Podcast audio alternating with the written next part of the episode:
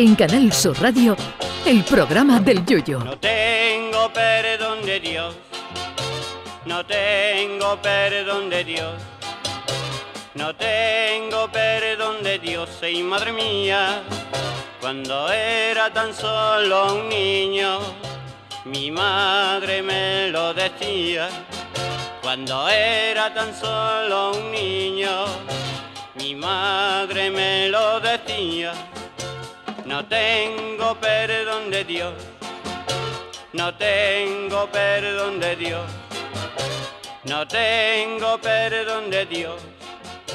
Perdóneme usted, madre mía, tengo yo un barquito velero que me queda en medio del duero. La búsqueda de la perfección física ha acompañado al ser humano desde los albores de la humanidad, aunque es cierto que los cánones estéticos no siempre han sido los mismos a lo largo de la historia. Hoy en día, por ejemplo, nos meten por los ojos el ideal de mujer como el de una mujer delgada, con menos grasa que una llave inglesa y estilizada, tirando incluso a lo canijo. Solo hay que ver a esas modelos que desfilan por las pasarelas con un canijazo gordo que llevan 14 años sin comerse una pringá o un mollete con manteca colorada en el desayuno. Será por eso que todas las modelos que veo desfilan con una cara como si les acabaran de decir en ese preciso momento que no van a cobrar este mes. Contrasta este ideal femenino con el que se llevaba, por ejemplo, en la época del gran pintor barroco Rubens, que pintó el famoso cuadro de las Tres Gracias, donde se veían unas señoras con más grasa que la caja de cambio de un tanque danzando alegremente, seguramente porque les acababan de decir que después del baile se iban a la matanza de un cochino. En esa época a la gente le gustaba dónde agarrarse en el lecho matrimonial y la delgadez se consideraba de gente que estaba pasando más hambre que el peluquero de los Pero claro, llegó la modernidad y ahora el que no puede ser perfecto se lo consiguen a base de retoques artificiales. No hablaremos ya de la cirugía estética, sino de esos retoques fotográficos o cinematográficos que nos enseñan a una gente que no tiene nada que ver con lo que la realidad es.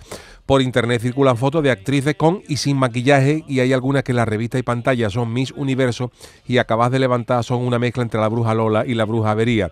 Y los caballeros también los retocan, no crean. Con tanto maquillaje, no, sino con el famoso Photoshop. La última víctima de ello ha sido el actor Jeremy Allen, que es la nueva imagen de Calvin Klein, esa marca de calzoncillos que se pone a la gente famosa, menos los que usamos gallumbos abanderados o dulce camino. Pues bien, Arshabal lo han sacado de maravilla los anuncios del Calvo Klein, porque es cierto que el hombre tiene un físico maravilloso.